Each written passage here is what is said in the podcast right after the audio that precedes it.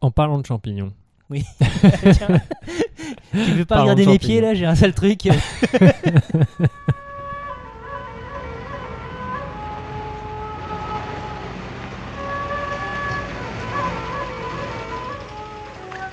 Tu verras, comme c'est amusant de découper. Ah, Cinq agneaux innocents de présalé du Mont-Saint-Michel. un bon cuisinier peut faire. Ça, un c'est bon de la bonne viande. Bravo. Ah. La fête commence. Bonjour, bonsoir si vous nous écoutez le soir et bon appétit si vous êtes à table, vous êtes à l'écoute de la grosse bouffe. Euh, Ça va Bertrand? Ça va et toi, Thomas? Ça va, ça va. Qu'est-ce que c'est que la grosse bouffe? La grosse bouffe, c'est un podcast qui est bien écouté. Et c'est un podcast sur le bien boire et le bien manger, animé par euh, deux jeunes comparses euh, euh, dynamiques et, et si possible intéressants. Et, euh, et puis, bah, et cette semaine, ce, ce mois-ci, qu'est-ce que j'ai avec ça? On a toujours Ben fait non, mensuel. C'est parce que je pense que ta perception du temps a changé car tu as changé. Ouais, c'est ça, j'ai changé, mec. Tu as changé car tu es père au foyer maintenant. Oui, voilà, c'est le début d'une nouvelle vie pour moi. Congé parental, un an. Ah, ah là là, ça va être euh, grandiose. Et donc du coup le temps s'allonge, se rétrécit, je, je sais Et pas donc, trop euh, par dans exemple, là, ça on marche. enregistre, il est 13h, ça n'arrive jamais. Voilà, on n'a pas mangé donc ça va être vraiment génial.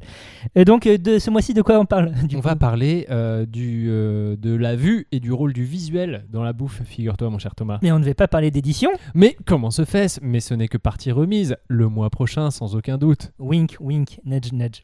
Ok, donc la vue aujourd'hui, euh, bah oui, parce que c'est intéressant. Parce qu'on mange d'abord avec les yeux, comme on dit. Hein. Ah, voilà, exactement. Alors que c'est pas vrai, on mange d'abord avec le nez. Parce que avant de même de voir la bouffe, généralement tu la sens. Bah, si tu as de la bouffe sous les yeux. Ouais, mais genre t'es On peut dans- t'es- d'un visuel, Genre euh, là, t'es dans le salon et puis t'as un poulet qui rôtit au four. Tu, tu sens le poulet plutôt que tu le vois. Parce que par exemple, Oui, vous n'êtes pas dans la même pièce. Mais si tu regardes l'écran d'ordinateur et qu'il n'y a aucun poulet dans le four, mais que tu as une image de poulet rôti, Ah, waouh Ah, waouh, sonne Goku t'as de vu la cabeza. ok. Je, je vois où tu vas en venir. Bref, le, le visuel, ça a un rôle dans, dans la bouffe. C'est ce qui est assez paradoxal de notre côté, vu qu'on a un média audio, tout qui à est fait. peut-être un des sens les moins sollicités dans la bouffe, même si il est sollicité. Mais Donc clairement, ça- c'est quand même à la fin. Ça va être compliqué de, de- d'illustrer tout ça, mais on va essayer. euh, Voilà, et alors, moi, j'ai une question, pr- d'abord, pour commencer. Euh, dans euh, le magnifique conducteur que tu m'as envoyé, oui. je cite intro de points on mange d'abord avec yeux, gna gna gna, Kandinsky. Alors là, euh, voilà. Pourquoi Kandinsky? Je t'écoute. Alors Kandinsky, parce que euh, il a théorisé sur euh, l'esthétique, notamment dans un ouvrage qui s'appelle Point et ligne sur plan. ok. Et initialement, je voulais partir de ça, et puis je me suis rendu compte que c'était complètement casse-gueule. D'accord, donc je suis vraiment content de te l'avoir rappelé. Après, il a aussi fait un tableau qui est très connu, qui est exposé à Beaubourg, qui s'appelle euh, Jaune, Rouge, Bleu. Oui. Où les couleurs ont un sens, même si elles sont mélangées. Après, bon, je vous... regardez l'épisode de palette dédié à, à- à ce tableau, euh, si, si jamais, si vous avez l'occasion, c'est vraiment très intéressant. Et donc, euh, ça me permet de faire une pirouette et de nous rattacher complètement à notre premier point, qui est la couleur.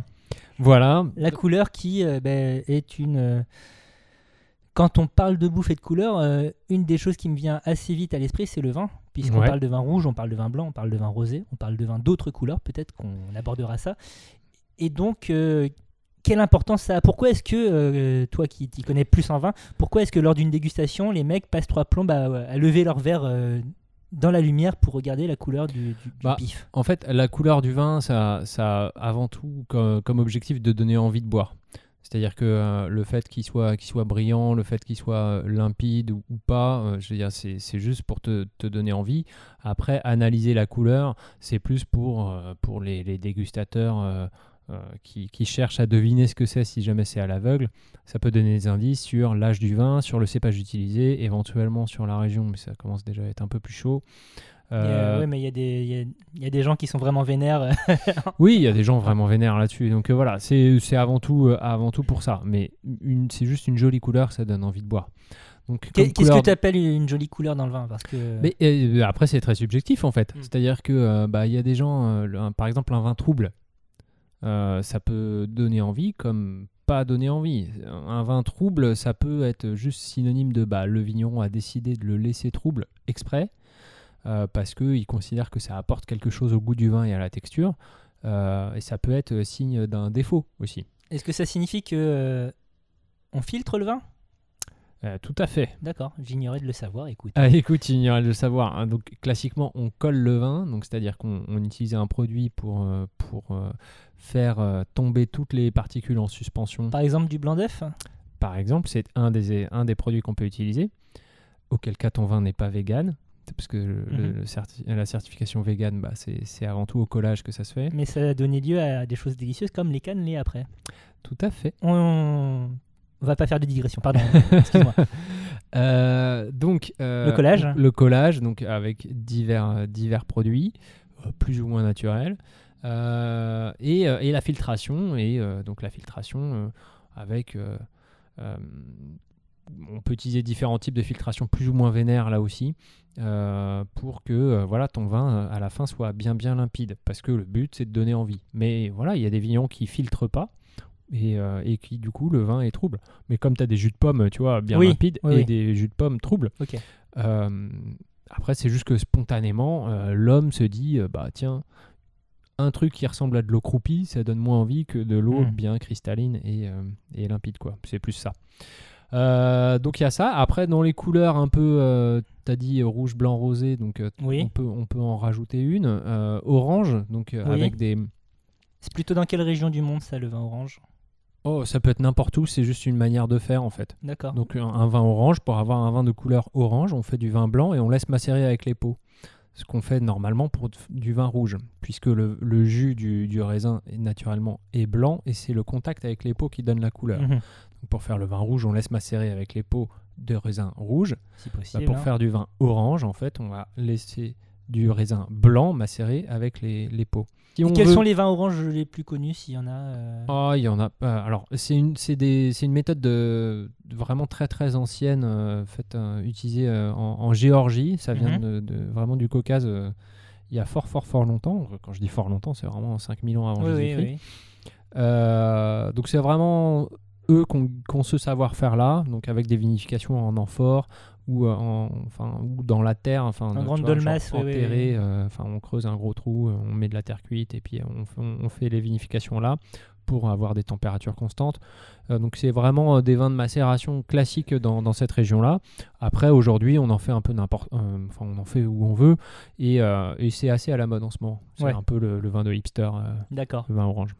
C'est un peu le vin pour faire son intéressant. Ouais. Mais c'est, euh, mais euh, bien sûr, il y en a des très bons, il y en a des moins bons, comme partout. euh, voilà. Euh, donc il y a le vin orange. Après, il y a eu toute une mode, alors pas, pas vraiment cette année, enfin moins cette année que l'année dernière, sur le vin bleu. Oui, Ah, le vin bleu. on Mais- s'en souvient. Enfin, j'ai un souvenir très vif de, de muscadet bleu dégueulasse Oh, du de- muscadet bleu. de mes jeunes années à, à Nantes, justement. en- on est circa 2009, je dirais, où tu as un mec euh, qui, qui vendait du muscadet bleu et qu'on avait filé euh, à la radio Asso où je bossais parce qu'on fêtait les 10 ans et donc euh, c'était euh, un moyen, un moyen pour D'avoir de de- l'alcool du gratuit. drop, voilà, c'est ça. Et Pour aussi de, et de faire de la promo, mais c'était de l'alcool pas très bon. Bah alors, euh, C'est comment on fait le vin bleu? Pourquoi bah, le vin est bleu? Là, alors, euh, tu, tu veux quoi? Quelle version d'abord? Bah dis, parce que en plus le bleu c'est une des couleurs les moins alimentaires du monde. Bah c'est ça, c'est-à-dire que en gros, bon, euh, au-delà du muscadet bleu qui était produit manifestement de, de manière anecdotique, quand même, euh, voilà, qui n'a pas eu un lancement national, Manifestement, tout ça. hein, voilà. Mais l'année dernière, il y a eu tout un truc sur, sur le vin bleu, et tout le monde parlait que de ça l'été dernier. Euh, et, euh, et parce que tu as des, des, des- des producteurs espagnols euh, qui ont lancé ça et qui se sont dit bah tiens qu'est-ce qu'on va choisir pour se démarquer? Bah, on va choisir bleu comme couleur parce que bah forcément ça va faire parler et effectivement Ça a fait parler. ça a fait parler En bien, hein. et, euh, et donc eux euh, arguaient que euh, la couleur bleue était en fait une couleur naturellement présente dans la peau du raisin, donc dans les molécules aromatiques présentes dans la peau. Donc c'est des familles de molécules qui s'appellent les anthocyanes. Et ils disaient que ça donnait une, couleur bleue et que leur vin bleu était issu donc de chardonnay, donc de raisin blanc, dans lequel ils faisaient macérer des peaux de raisin rouge, enfin plus exactement du mou euh, donc c'est-à-dire du, du jus de raisin Mhm. euh, dans lequel avait macéré des, des, des peaux de raisin rouge et que euh, la couleur bleue était naturellement présente là-dedans et que c'était ce mélange-là qui faisait que le vin était bleu. Après, euh, assez rapidement, les, les, les spécialistes se sont dit Hum, hum, c'est un peu bizarre votre histoire Il quand est, même. peu- il est quand même très bleu votre truc. Parce que d'une, c'est effectivement, il peut y avoir des molécules de couleur bleue, euh, mais ces molécules-là ne, ne peuvent se révéler que dans des milieux euh, basiques, donc c'est-à-dire avec Oui. un pH supérieur à 7 Et le vin est plutôt acide. et le vin est plutôt à 3,5. Ouais. Donc euh, déjà, c'est pas normal. Ou alors, ou alors vous avez désacidifié votre vin, mis du bleu, et puis re-acidifié votre vin, et auquel cas, bon, d'une, c'est interdit, et deux, c'est probablement dégueulasse. c'est un, un processus vraiment contraignant Vraiment pour faire les crado. ouais. Euh, donc c'est quand même très très bizarre. Et puis ensuite, des études plus poussées ont, ont mis en valeur que, bah, en fait, Il y avait du 211 ou des... voilà. Alors je sais plus- j'ai plus le numéro, mais Moi je crois que c'est plus. E113, mais à au vérifier. summum. Voilà, on est vraiment dans du colorant alimentaire de base en fait, et que la, la bien jolie histoire de ça vient de naturel, etc. En fait, c'est tout simplement chimiquement pas possible.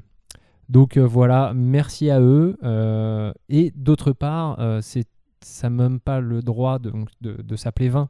Non seulement un- bleu, c'est pas possible. Ouais. Et de deux, bah, à partir du moment où tu mets du colorant, Exactement. bah, ce n'est plus du vin. C'est dead. Et en plus, ils mettaient des édulcorants parce que c'était sucré, c'est leur saloperie. Enfin bref. Donc c'est- on était vraiment dans un produit vraiment euh, scandale. Donc c'est ni du vin, ni bleu. Voilà, merci, bonne journée. Mhm, mhm. Donc, euh, donc voilà, donc euh, dans les couleurs, on avait ça. Et puis, et puis après, on, on a du, du blanc. Alors, on a déjà parlé du rosé. qu'on On fait a déjà parlé du, euh, vin sur- jaune sur aussi. sujet.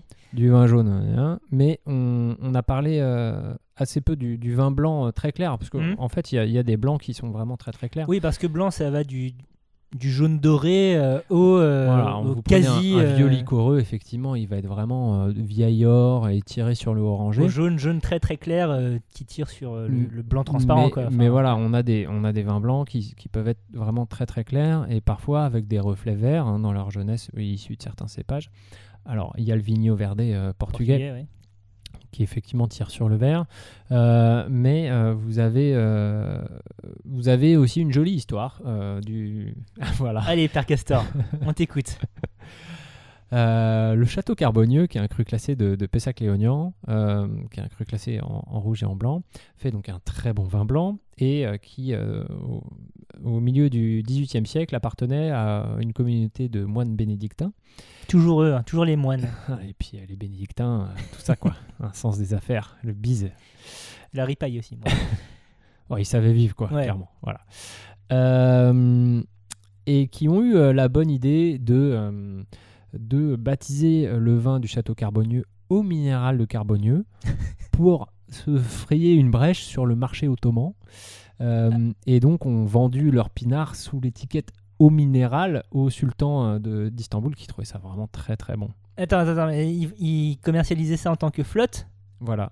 Le sultan s'est jamais dit à un moment que c'était du vin? Alors, en fait, tout ça c'est une très jolie légende, c'est plutôt rigolo. Mais euh, donc effectivement, il y a zéro source sérieuse hein, qui corrobore euh, cette histoire. Le Et site internet, c'est sur internet, c'est vrai. donc c'est une, histoire plutôt marrante, mais c'est plus pour, euh, pour mettre en valeur la, la couleur en fait du château Carbonieux, Hmm. euh, qui est vraiment effectivement très très pâle, donc, Limpide, qui est mis- ouais. déjà qui est mise en bouteille euh, transparente, et ensuite euh, en, en bouteille plastique d'un litre 5 compressable pour mettre dans en la verre non teinté. et, euh, et qui est vraiment très pâle. Et dans sa jeunesse effectivement qui a, qui a des petits reflets verts et qui, qui ça peut faire illusion vite fait quand même. D'accord. mais, euh, mais voilà. Donc effectivement beaucoup de, beaucoup de couleurs sont possibles euh, sur le vin vraiment de mais même jusqu'au jusqu'au translucide Donc euh, une palette bien plus importante que. euh, bah, que rouge blanc rosé quoi Voilà. voilà exactement mais un peu, un peu comme dans la bouffe, euh, non Il y a toutes les couleurs sont possibles dans la bouffe. Alors, à part le bleu qui est moyennement naturel. À part le bleu qui est moyennement naturel. D'ailleurs, faisons la liste des aliments qui sont bleus. Vas-y. Euh, le schtroumpf. Le schtroumpf, euh, le, le, le schtroumpf poêlé. la, la myrtille si tu veux un peu, mais c'est plus Bah, sur le violet. quoi. en anglais. Ouais. Oui, mais est-ce que c'est vraiment bleu? On, on tire sur un, un bleu très foncé slash violet. J'avoue. Euh, T'as le persillé de certains fromages, euh, bah, le bleu d'Auvergne, quoi. Il, il y a des nuances bleutées, mais on tire sur le vert plutôt. Enfin, Ouais, et puis c'est du, c'est du moisi, quoi. C'est pas du. Enfin. bah, c'est du pomoisi. ouais, mais c'est pas du végétal. Ouais, mais ça non, c'est un lichen, c'est un champignon, quoi. Bah ouais. Il y a des champignons bleus quand on les coupe, là. Je sais pas, il y a Ah, une espèce oui. de bolet là que tu coupes Oui, et puis il devient bleu. effectivement, je ne sais plus. le Et je crois qu'il se mange. on, On- on verra. Consultez un pharmacien quand même si, si, si vous tombez dessus. Et que, Sur voilà. un champignon ne, bleu. ne- ne prenez pas nos- notre avis Ça pour argent au, au conte de Champignac, un très bon épisode de Spirou, le, le livre, enfin la BD quoi, D'accord. où il y a des champignons bleus. Enfin bref, voilà. Soutenez-moi sur Twitter s'il vous plaît. Et là, du coup, je pense à la chanson de Christophe. euh, bref. Mais sinon, euh, non, on parle de viande bleue, mais elle est pas du tout bleue la viande quand elle est. Pourquoi on parle de viande bleue d'ailleurs? Je pense que c'est parce qu'elle est extrêmement saignante et peut-être que c'est lié au sang bleu. C'est la seule. le- là, comme ça, brûle pour point, c'est la seule D'accord. euh, raison que je pourrais voir. Faudra qu'on regarde. Bref, le bleu, non, pas très très alimentaire Non. parce que euh, assez peu présent nature. La, la- la fleur de bourrache, mais bon, ça c'est un truc qu'on voit que depuis euh, 10 ans, quoi, euh, si tu veux. Mm. Euh, donc pas très très présente dans la nature comestiblement. Mhm. donc pas très très présente dans la cuisine jusqu'à récemment. Mais oui, sinon la, la, la couleur a, un- a une importance dans l'aspect appétissant évidemment, parce que on mange d'abord avec les yeux, encore une Ah fois, oui. Euh, et donc euh, avoir des couleurs vives, tout ça, euh, ben, ça, ça te fait plaisir. Je sais pas si tu as des vieilles raisons biologiques, genre c'est vert, attention, c'est dangereux, c'est rouge, c'est riche en sucre, ou je sais pas. Peut-être que tu as des, des- des trucs de cerveau reptilien qui restent, j'en sais rien, mais le fait est que d'avoir une assiette multicolore, typiquement en été, une, une- une bonne salade euh, avec euh, du vert, du, du rouge, du blanc, du, enfin voilà, des, des trucs qui ressortent, bah, ça va te mettre plus en appétit, j'ai l'impression, que euh, qu'un truc uniforme ou euh, des couleurs moins appétissantes comme le marron. Ouais. bah, Or, pendant très longtemps, la cuisine française, euh, la cuisine en sauce, c'était de la cuisine marron, quoi. Mais j'aime bien cette expression, la cuisine marron. La cuisine marron, Tu, on voit très bien le côté, euh, bah, la bonne cocotte qui Un- mijote, un quoi. peu lourdingue, euh, un peu à l'ancienne. Qui ressemble un peu euh, à du, à du marron. le, goût sera différent à chaque fois, mais euh, l'aspect sera, tout le temps assez similaire, quoi. Mm, un truc qui a cuit longtemps dans une sauce. Mais pour revenir sur la couleur, oui, ça a toujours été important. Quand tu étais riche au Moyen Âge et que tu organisais un repas fastueux, un des trucs qui était génial pour en foutre plein la vue euh, aux gens, donc outre avoir du sucre, euh, Mhm. c'était euh, faire faire par tes cuisiniers des gelées colorées. Des gelées colorées, donc euh, juste esthétiquement. C'était même pas des trucs que tu mangeais forcément, juste apporter en présentation de table Ah ouais? des, des, des entremets. Mais parce que c'était méga cher à faire? C'était quoi l'objectif? c'est compliqué juste à faire. beau, Bah, euh, alors, c'est certainement cher, c'est surtout compliqué. Euh, oui, c'est cher parce que le jaune, par exemple, tu l'obtiens qu'avec du safran à l'époque.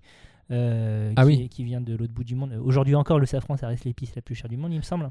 Euh, Oui, enfin, suffisamment Enfin, pour qu'il n'y en ait pas dans le placard. cher, voilà, voilà c'était un, un signe de pouvoir, quoi. Si, si tu pouvais amener euh, un Ah, dôme me de gelée. euh, Du, du rouge, du vert, ça doit être quand même assez easy, quoi. Oui, Enfin, le vert, a fortiori, oui. Oui, oui, oui, bien- Le- bien le sûr. rouge, je sais pas, mais.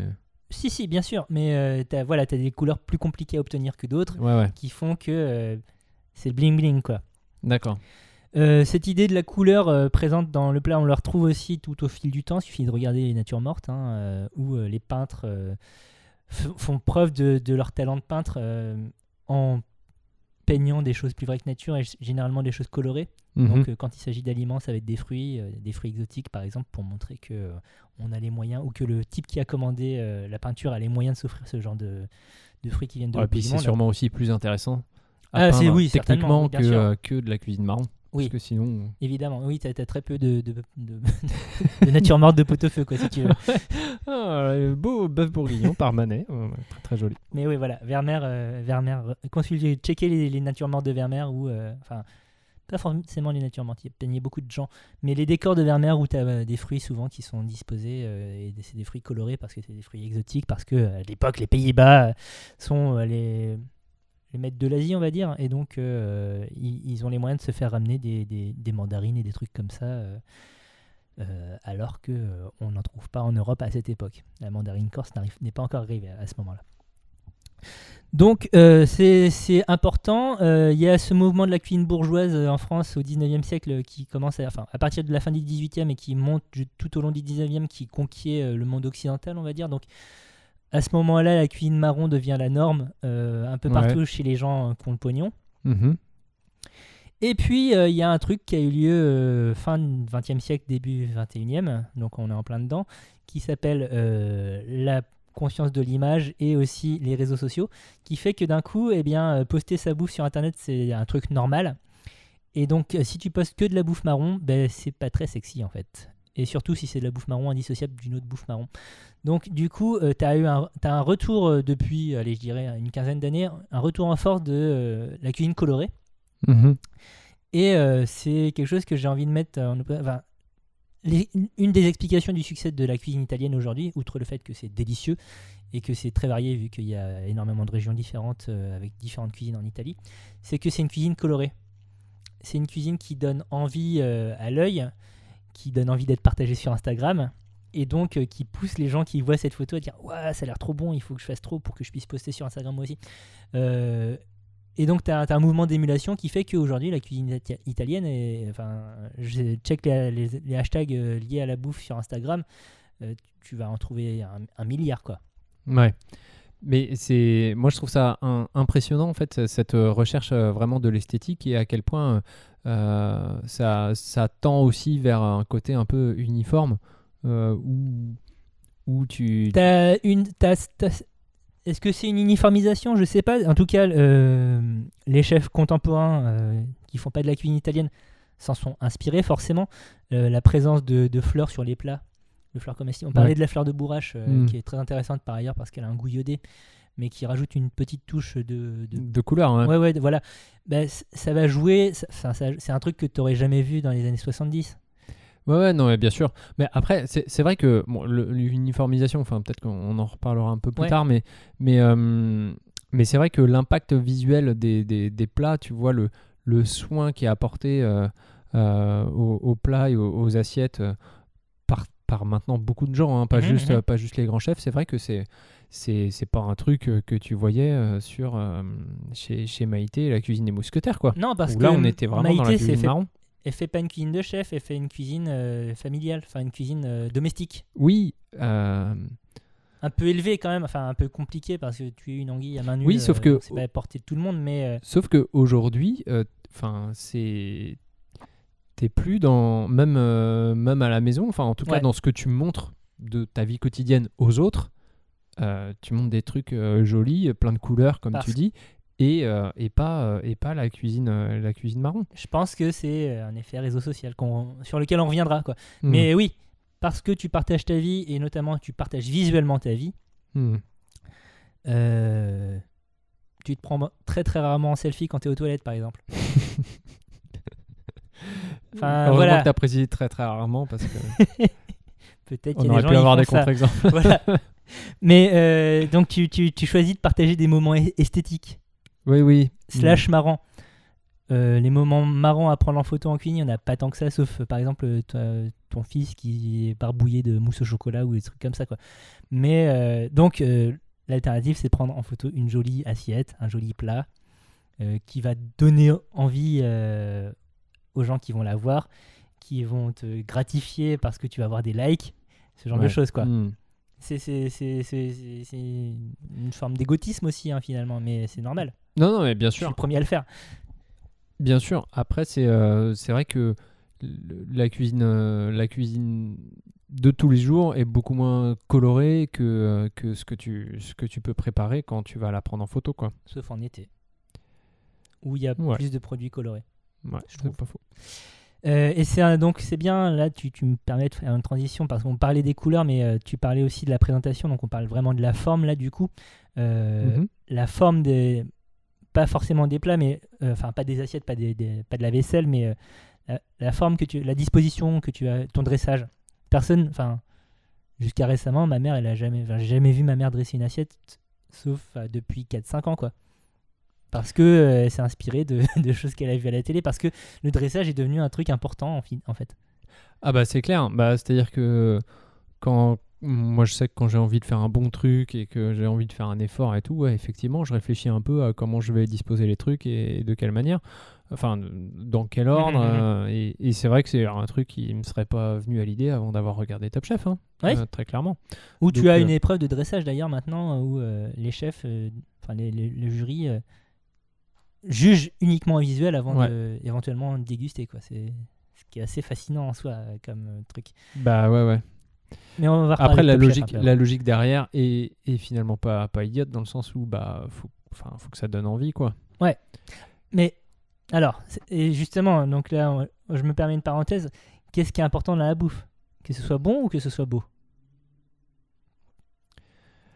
Bah non, mais que ça soit bon, on est d'accord. Euh, après, euh, bah, c'est comme. euh, Enfin, Après, tu peux dire, trouver une esthétique dans l'enveloppe, des quoi. trucs qui sont pas forcément beaux, qui sont objectivement pas super sexy. Mais par exemple, euh, Non, mais un, ca- un, cas- un cassoulet. C'est de la bouillasse, t'as t'as des haricots, t'as oui, des morceaux mais de si t'as le choix marrons. entre trois cassoulets, bah tu prends du- et que il faut que t'en manges qu'un, bah forcément tu prends celui qui te fait le Ouais, plus envie, qui est le plus joli. C'est vrai. Donc c'est normal, enfin entre guillemets que tu vois le, le visuel soit le, le- le- le premier critère, parce que bah c'est ton cerveau qui décide bah tiens je vais prendre je vais prendre le plus joli. hein. Mmh, Donc comme On est euh, comme euh, trois euh, fruits euh, trois fruits sur une branche, euh, tu prends celui qui est le plus beau. c'est vrai, c'est vrai. Donc euh, sur le dressage, euh, une tendance qui, j'espère, a totalement disparu, même si j'en suis pas sûr parce que j'ai encore vu des mecs dans Top Chef en faire, mais c'est le pointillisme, les points de sauce, méga Ouais. relou. Non mais alors au-delà, bon, le- le- l'esthétique, euh, ça, ça se discute, hein, mais c'est juste que mets- tu mets de la sauce ou t'en mets pas, mais enfin il y a un moment, euh, c'est pas trois points de sauce qui vont faire que c'est gourmand quoi. Oui. Euh, et, Mais bon, et donc euh, aujourd'hui, une tendance qui tend à remplacer ça, c'est le lustrage, Euh, rendre les plats brillants, que Ouais. ce soit via un sirop, via une huile ou autre, autre chose comme- ça, qui va renvoyer quelque chose qui va réfléchir encore plus la lumière, ce qui est assez marrant comme euh, façon de voir. Enfin, la, la- la- la bouffe se transforme en, en bijou quasiment. euh, ouais c'est vrai, faut que ça brille maintenant. ouais. faut que ça brille. Alors que clairement, ça fait aussi, euh, bah c'est- blindé de gras quoi. Ça peut aussi donner cette impression, parce que tu, tu mets un truc qui luit sous, tout- sous Si- toutes ses facettes. Oui, Tu te dis mais euh, putain, est-ce que vraiment je vais rajouter de l'huile par dessus juste pour que ça brille? Hmm, C'est un peu chelou juste un, un- un léger lustre. Alors, même si tu fais ça délicatement au pinceau, j'imagine que dans Oui. les grandes cuisines, tu peux faire ça. Euh, ouais, mais bon, enfin, ce gras-là, en fait, il est pas indispensable. Si c'est juste pour que ça brille. Est-ce qu'il n'est pas indispensable? Parce que euh, les choix esthétiques sont souvent, je l'espère en tout cas, euh, motivés par des choix culinaires. Et ça, c'est toute une question que tu retrouves dans la découpe. Euh, enfin, si tu as mille façons de découper une carotte, c'est aussi pour une raison. Donc certes, tu peux faire des petits cubes, la forme, euh, c'est intéressant, c'est ludique. Euh, et tu peux faire des quartiers, tu peux faire des tronçons, tu peux les râper. Enfin, la, découpe a un sens aussi dans la façon d'exhaler les saveurs, je pense. Et donc, la forme que tu vas donner à ton plat, elle va aussi être conditionnée par, par le goût que ça doit avoir. Un exemple que tout le monde connaît, je pense, c'est euh, par exemple le, la ratatouille dans Ratatouille, le film euh, de Pixar. Mhm. Euh, une ratatouille provençale, elle ressemble pas à ça en vrai. Enfin, Honnêtement, je me souviens pas, je l'ai vu. alors dans fois. Ratatouille, euh, le- la présentation de, de la ratatouille en l'occurrence, qui est une euh, variation autour du confit Bialdi, qui, euh, je crois que c'est Michel Guérard à la base qui l'avait préparé comme ça. Bref, qui est une inter- réinterprétation d'un plat turc, mais façon ratatouille par un chef français. Voilà. Comme ça, vous avez tout le cadre. Et donc dans Ratatouille, euh, la présentation c'est euh, tous les légumes, donc euh, la tomate, les courgettes, le poivron, l'aubergine, sont mandolinés, donc découpés très très fin à la mandoline pour faire des rondelles assez équivalentes. Et donc euh, t'as pas tout le processus de, de préparation, mais tu as la présentation finale. Donc c'est cerclé dans, dans un cercle de cuisine Mhm. De manière très esthétique en, for- en forme de spirale une petite euh, brin de ciboulette qui sert à rien par-dessus. Mais euh, tu as tous les éléments de, de la ratatouille qui sont certainement préparés. euh, ben, la ratatouille, l'idée c'est euh, de préparer chaque, euh, chaque légume individuellement, de Ouais. réunir le tout à la fin pour que euh, la somme euh, soit euh, Mhm. plus grande que les parties. Encore cette phrase, toujours cette phrase que j'arrive jamais à finir. Bref.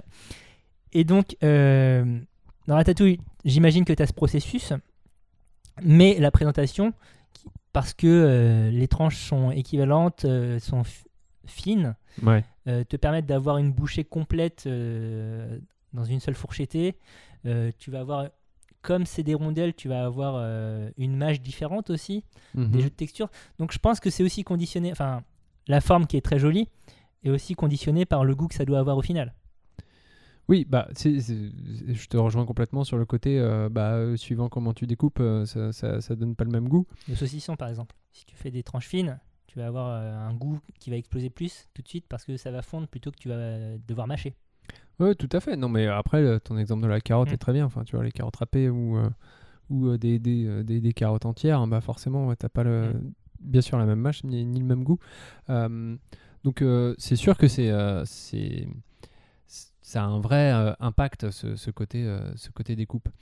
Euh, après, c'est vrai qu'il y a des variations. Tu vois, tu te dis, bah, est-ce que vraiment euh, tailler faire des petits créneaux, des, des trucs en Ah. forme de fleurs ou des trucs. Enfin bon, là, on, on dépasse un peu quand même le, le côté, Non, le côté gustatif. des découpes purement esthétiques, effectivement, les, les fleurs de légumes que tu peux retrouver notamment dans les cui- cuisines asiatiques sont, sont d'abord là pour le plaisir de l'œil.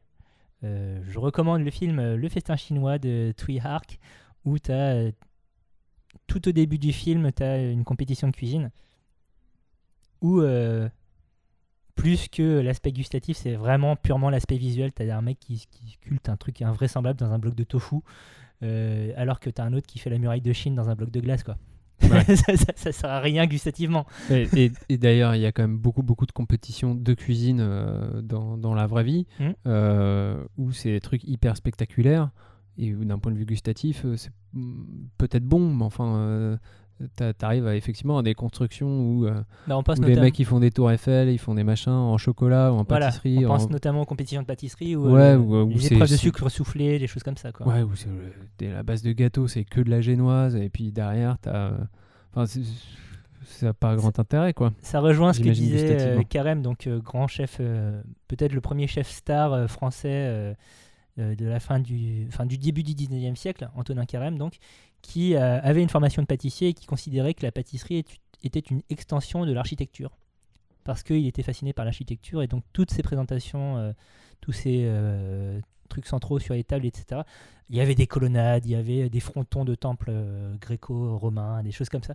Parce que, il- voilà, il, il voulait l'esthétique peut-être en plus du goût. Ouais, bah, et, et puis même si tu remontes un peu, euh, parce qu'on on aime bien l'histoire hein, dans, dans ce ici on podcast. aime bien, oui. Euh, si tu remontes un peu, effectivement, euh, à l'époque médiévale, tu avais des, des signes, des signes Mm. rôtis, des pans, des pans rôtis aussi où on le reconstituait complètement, on mettait les plumes On, re- oui, on remettait la peau, on dépaissait, on faisait rôtir la viande et puis après Et- on remettait la peau par-dessus. et on remettait pour, pour que ça claque, quoi. Donc, enfin, une bonne dose de listeria aussi. ou de salmonelle plutôt. Voilà.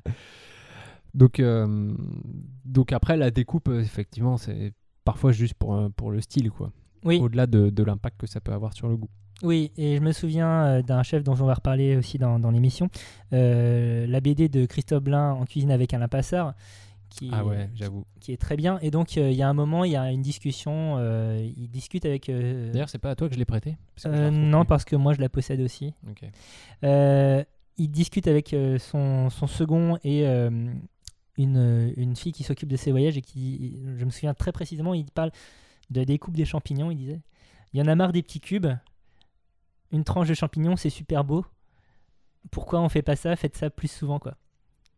Parce que, effectivement, quand tu tranches un, un champignon de Paris tout con, Ouais, Dans la beau, largeur. bah, t'as la forme du champignon, en fait. Hmm. alors que tu la perds si tu découpes en cubes. Idem pour une tomate, etc.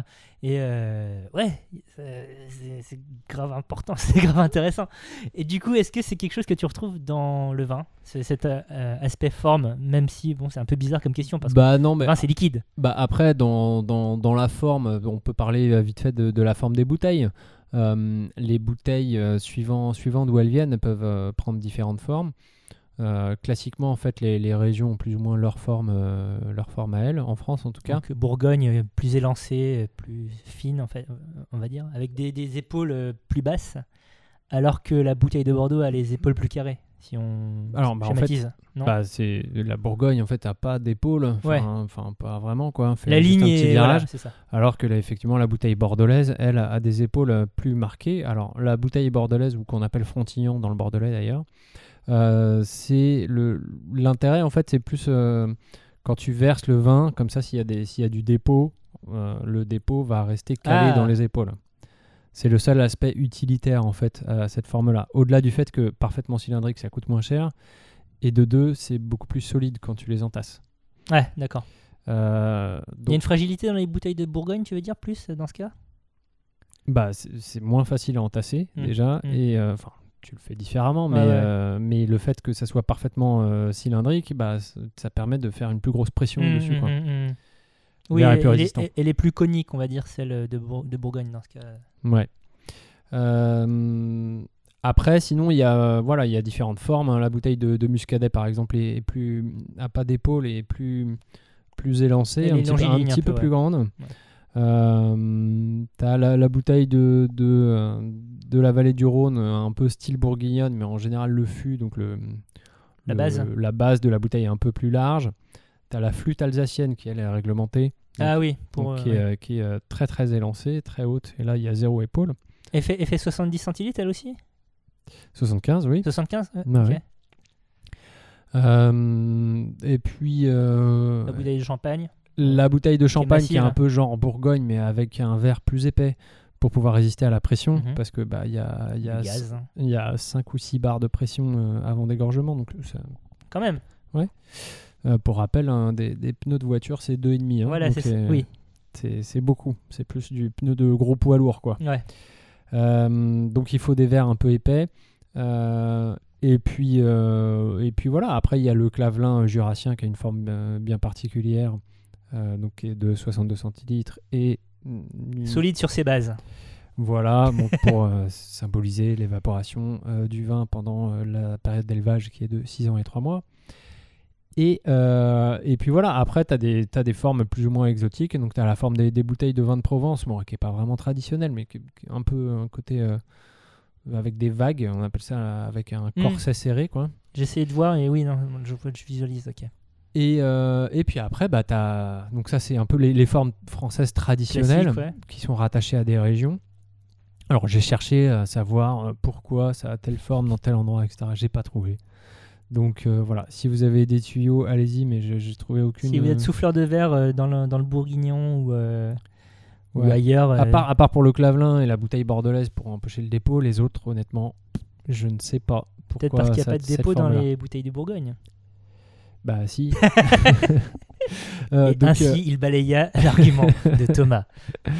Euh, donc, donc voilà, à part que voilà, c'est par tradition régionale et ça permet d'un coup d'œil de repérer d'où vient le, d'où vient le pinard. Quoi. Hmm. Et justement, du coup, bah, pour euh, un peu dans ce souci de, euh, bah, de repérer aussi euh, les, les bouteilles et qu'elles se voient de loin, bah, il y, a, y a des domaines ou des, des châteaux qui ont, qui ont opté pour une forme de bouteille différente du reste du monde pour pouvoir justement être facilement repérable. Vraiment par domaine.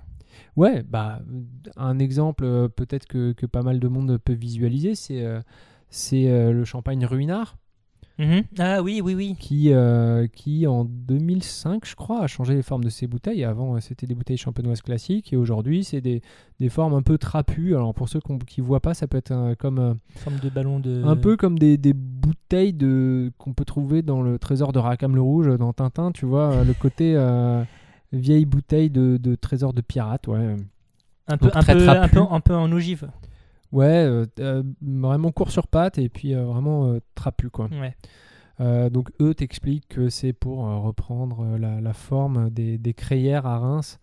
Donc c'est les caves en fait qui sont d'anciennes carrières gallo-romaines qui ont un peu cette courbe là. Bon, c'est avant tout pour se faire remarquer. Ouais, ouais, ouais. Hein. Tu Euh, sais que c'est du ruinard euh, quand tu as cette forme de bouteille. Quoi. Voilà, exactement. Donc après, euh, il y en a, il y a d'autres champenois hein, qui ont décliné un petit peu. Voilà, Bollinger aussi, pareil, a revu un peu sa forme de bouteille, a pris un, un cul un petit peu plus large euh, pour, euh, pour que ça soit juste un petit peu plus stylé, quoi. Mhm. Euh, Krug avait fait ça avant eux. Enfin bref, chacun un peu leur style. Dans, euh, dans les rosés, tu as, Miraval, euh, le château Miraval. Tu as entendu parler Oui, oui, oui, oui, oui. Je vois pas la bouteille, mais je connais le nom. Ouais. Bah, Miraval qui a, qui a fait parler de lui parce que donc c'est un Côte de Provence rosé qui s'est fait racheter dans les années 2000 par, par le couple Angeli- Angelina Jolie Brad Pitt Euh, et en fait qui a, une forme de bouteille très similaire au Ruinard et c'est pas un hasard c'est vraiment pour Mm. donner un aspect premium euh, euh, à leur vin Euh, bon tu as des exemples comme ça euh, où le, le domaine dot aussi en, en bandole a une forme bien bien spécifique donc là, très très longue et puis un petit peu bombée. Enfin, c'est- un peu nul à décrire comme ça. Oui, je vous voyez on- pas du tout de quoi on, je parle. on- on a prévenu, hein, c'était, c'est, Mais- un, c'est un épisode visuel, ce qui est con pour un média audio. mais, euh, mais dont le but est, est de, de- de sortir du lot en fait hein, dans, dans, dans, le, dans un rayon. Et puis, euh, donc ça, là je parle des, vins euh, assez stylés, assez classe, mais à échelle euh, de, de de grandes distributions.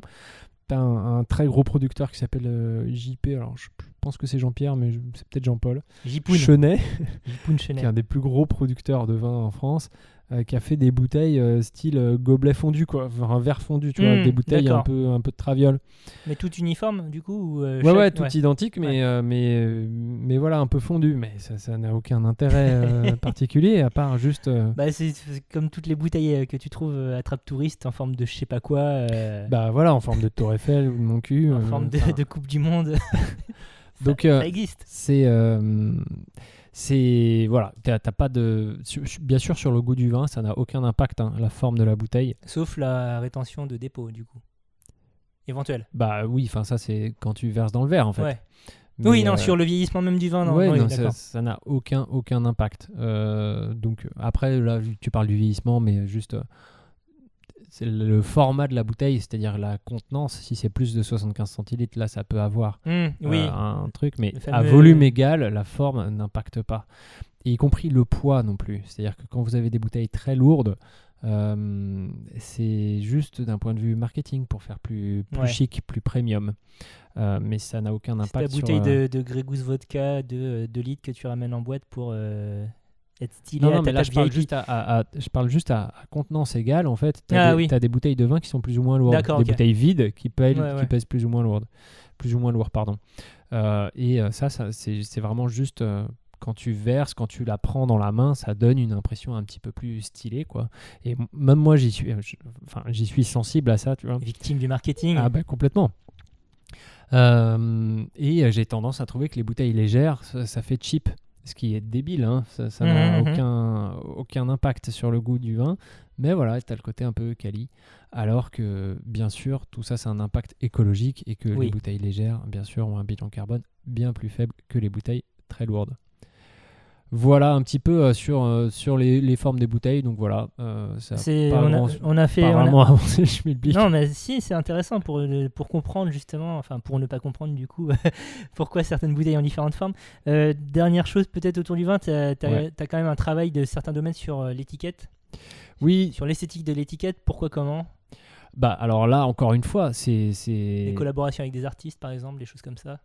Bah, encore une fois, une étiquette, euh, ça sert à vendre ton vin sans, que, sans le faire goûter. Donc c'est hyper important, tu n'as pas Mm. intérêt à te louper parce que bah, bien sûr que 99 fois sur 100, tu vends ton vin sans le faire goûter. Mm. Donc tu as, intérêt à, à la chiader ton ouais. étiquette. Et tu as intérêt aussi à ce qu'elle se voit dans un rayon de vin où il y en a plein d'autres à côté. Euh, donc si t'es pas conseillé par un caviste, bah forcément tu choisis l'étiquette, t'as ouais, pas ouais. 50 solutions. hein.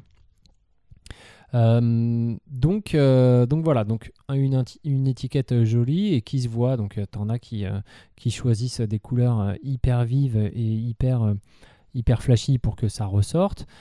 T'en as d'autres qui privilégient tu vois, des dessins, etc. pour, pour faire comprendre qu'on on n'est pas comme les autres vins.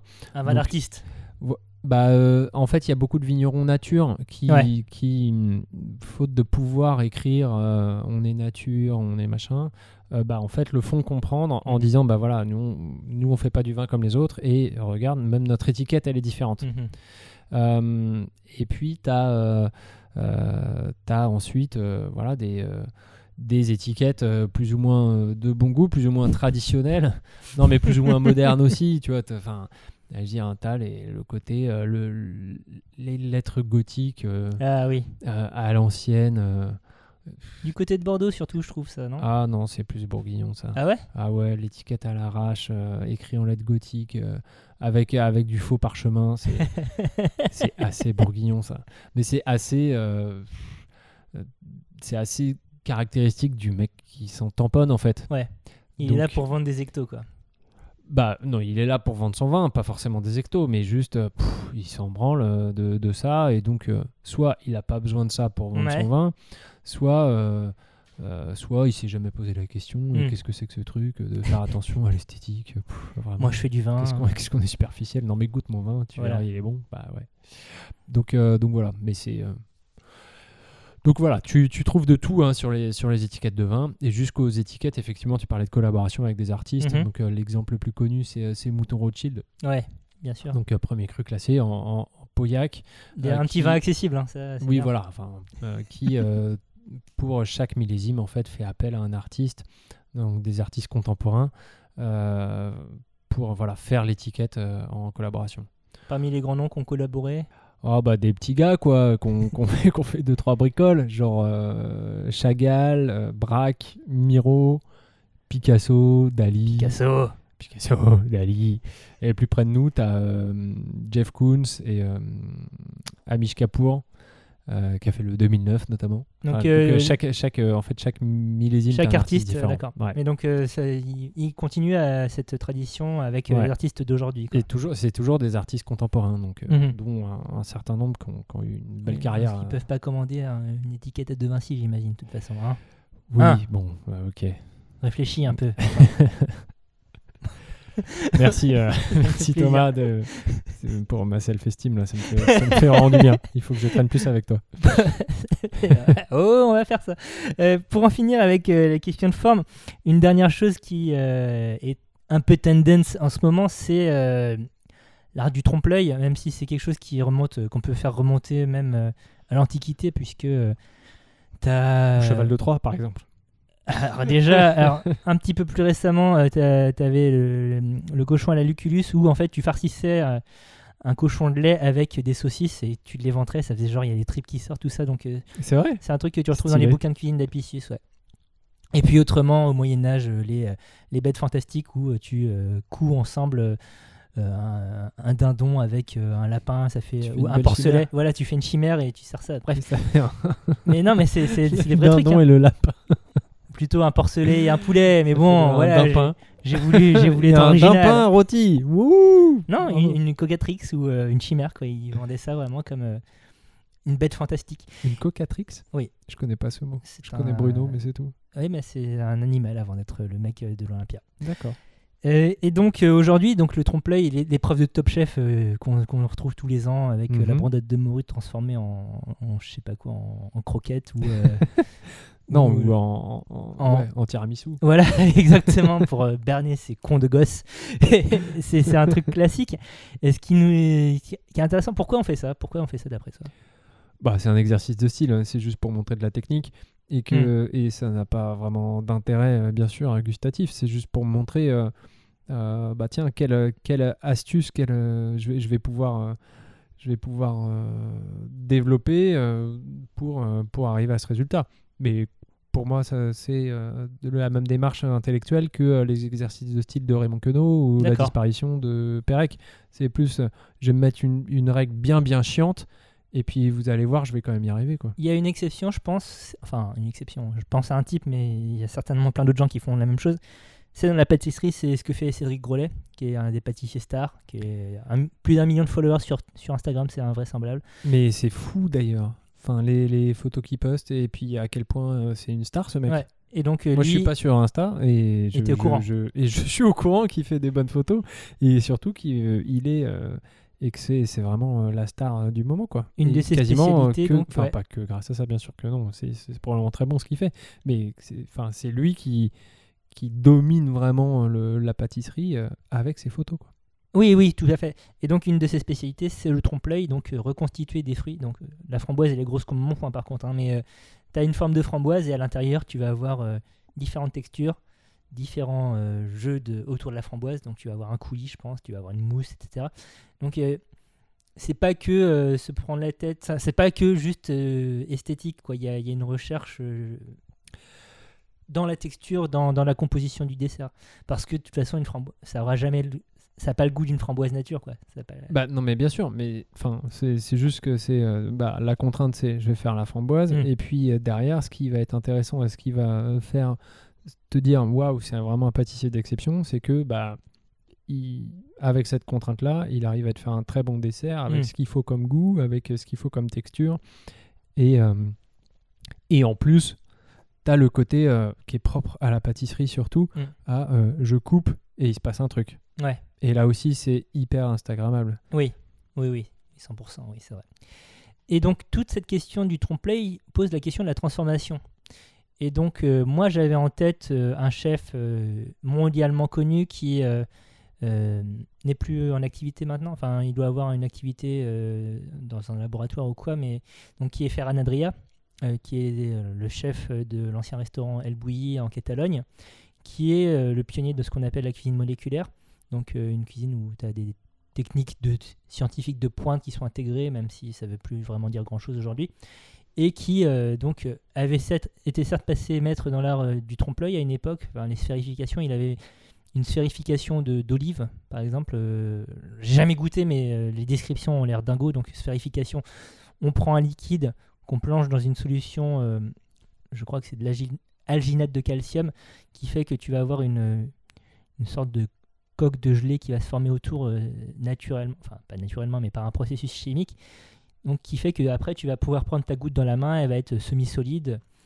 Et donc il, il- il avait utilisé ça pour euh, tout un tas de trucs, notamment cette olive, où tu la mettais, tu la prenais, euh, enfin tu la mangeais, elle éclatait tu- tu- et tu avais une texture qui correspondait pas du tout à l'olive, puisque l'olive, tu as une mâche, tu sais, c'est solide, et là Mhm. tu avais un truc qui éclatait, mais qui- tu avais le goût de l'olive, quoi. Tu avais ce truc cinglé.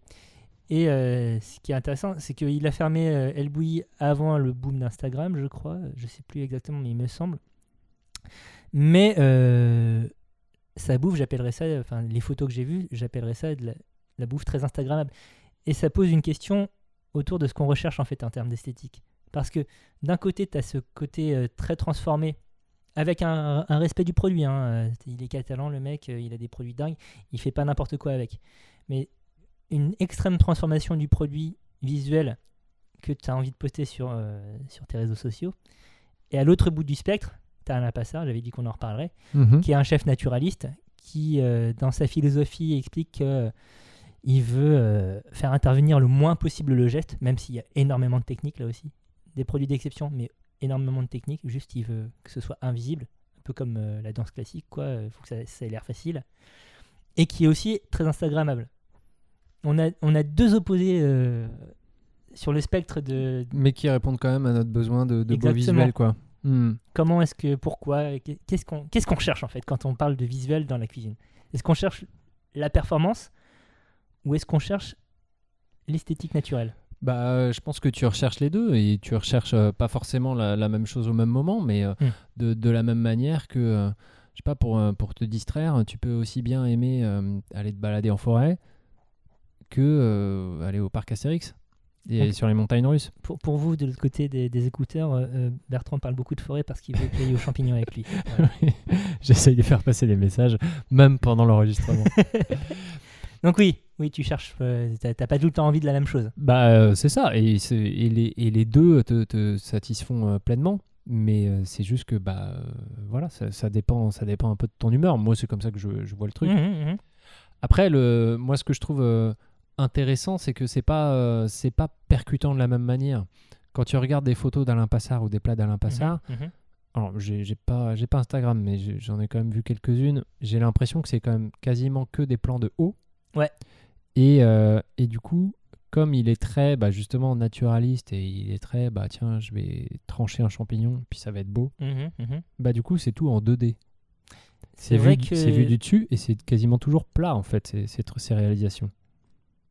Parce que je pense que dans la finesse de la découpe, tu as aussi l'exhalation du goût, etc. Enfin, Ah non, mais Ouais. c'est sûrement délicieux, mais c'est juste que d'un point de vue visuel, c'est euh, c'est très beau, mais tu n'as aucun effet waouh. alors, vois. si vous allez sur un... c'est des compositions, Ouais, ouais. tu vois, qui met ça à tel endroit, tel ça à tel endroit, et lisez la BD, c'est très intéressant. Il vient d'une famille d'artistes par ailleurs, hein, donc c'est Ah, intéressant.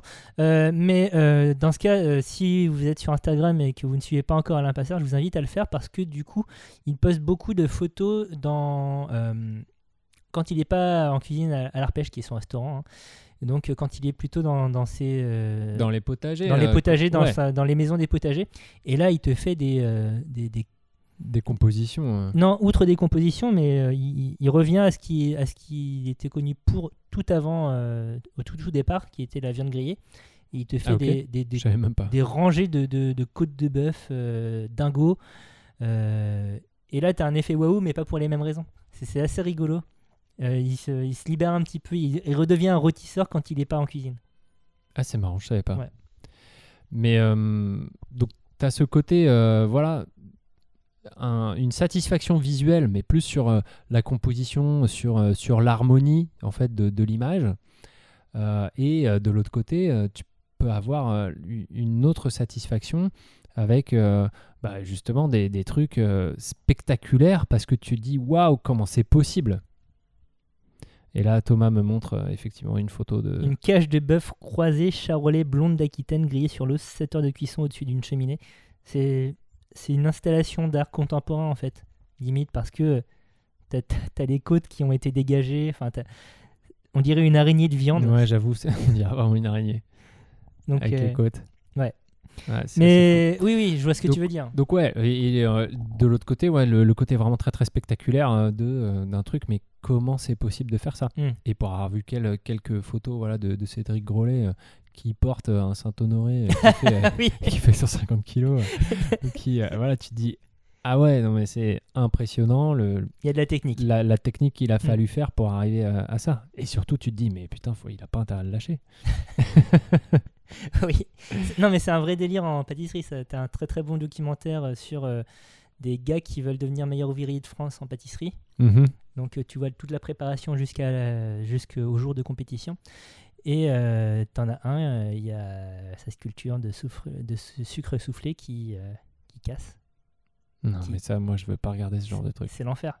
C'est- tragique parce que c'est une année de vie, Non mais euh, moi, moi c'est des heures de... Des heures de, de- de- Je suis trop vulnérable ouais. pour regarder ce genre de truc. moi. Mais il est vraiment très bien ce documentaire si jamais sur, sur tous les défis parce qu'en plus je crois qu'il date de 2003 quelque chose comme ça donc c'est des pâtissiers dont on entend plus vraiment parler aujourd'hui mais qui sont qui restent hyper renommés dans, dans, dans- dans le métier.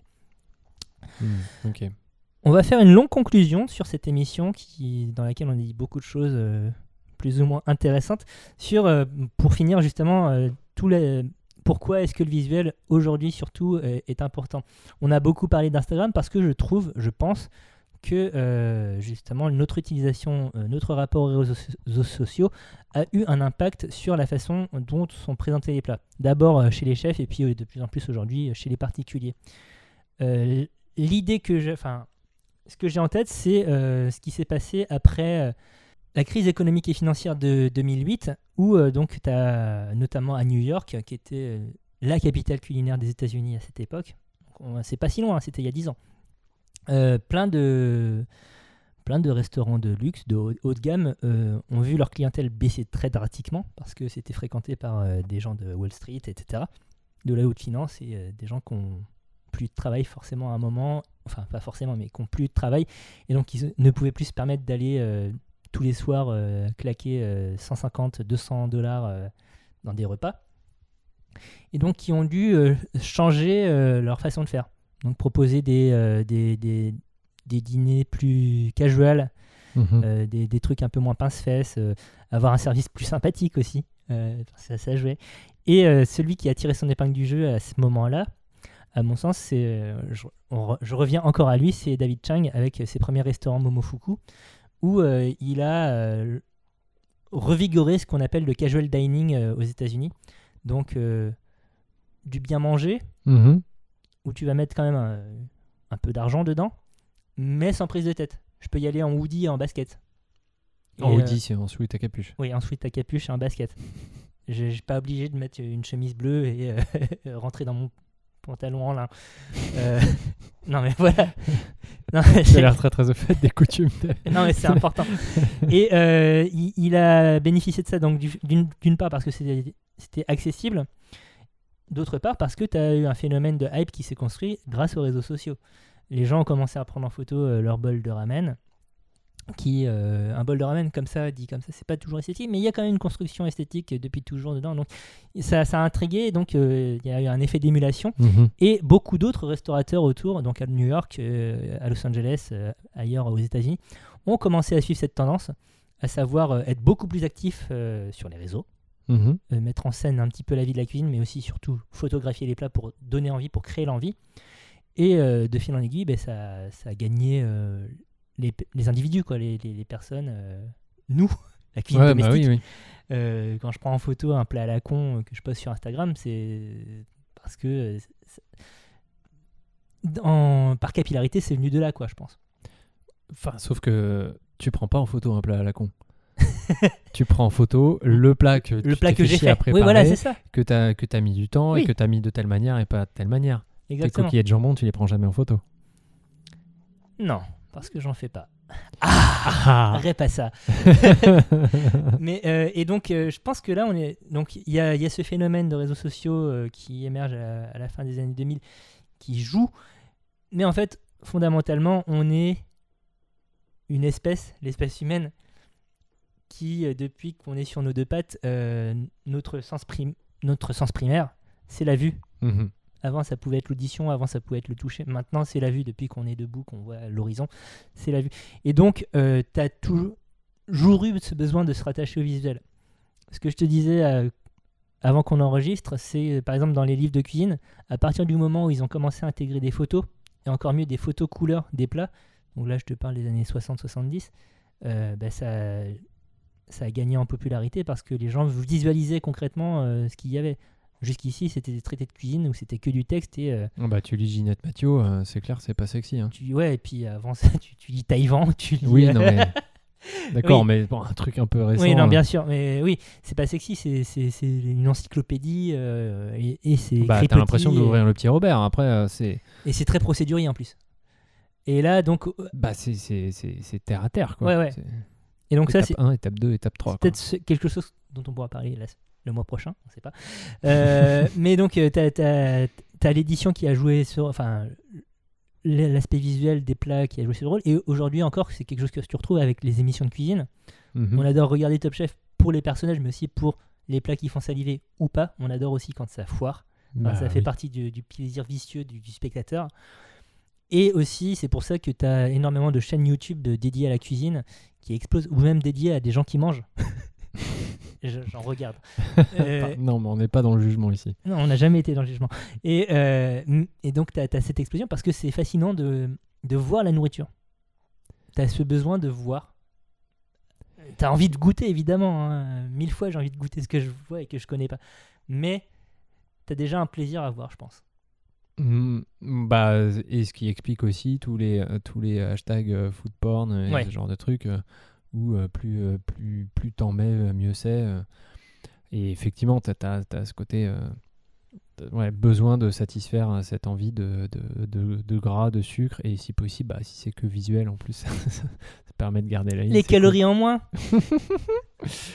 Euh, ouais, et euh, est-ce que tu crois pas que, euh, que bah, justement cet im- impact du visuel peut apporter une certaine uniformisation, ce que je disais, Ah ce que je oui, disais ce que tout tu à l'heure, disais tout à l'heure.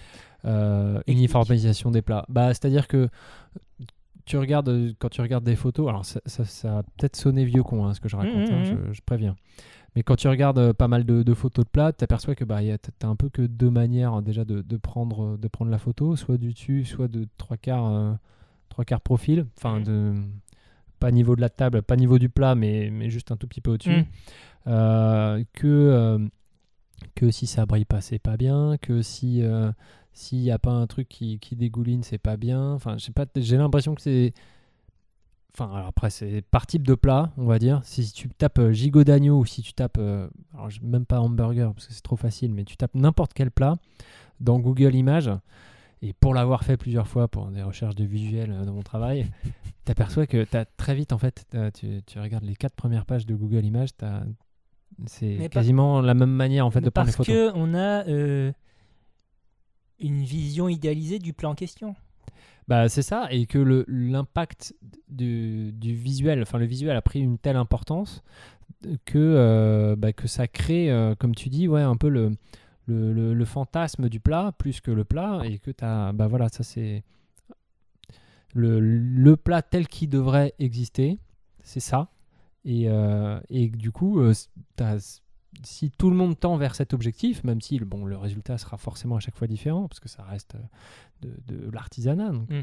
euh, euh, bah, tu vois, tout, tout le monde tend vers le même objectif, et du coup, bah, Euh, du coup, bah voilà, j'ai mis, euh, j'ai mis les carottes dans ce sens-là, euh, j'ai mis le truc dans ce sens-là, parce que c'est ça qu'il faut faire, tu vois. Pour reprendre ton exemple du gigot, par exemple, je poste pas de photo de mon gigot d'agneau parce qu'il ressemble à rien.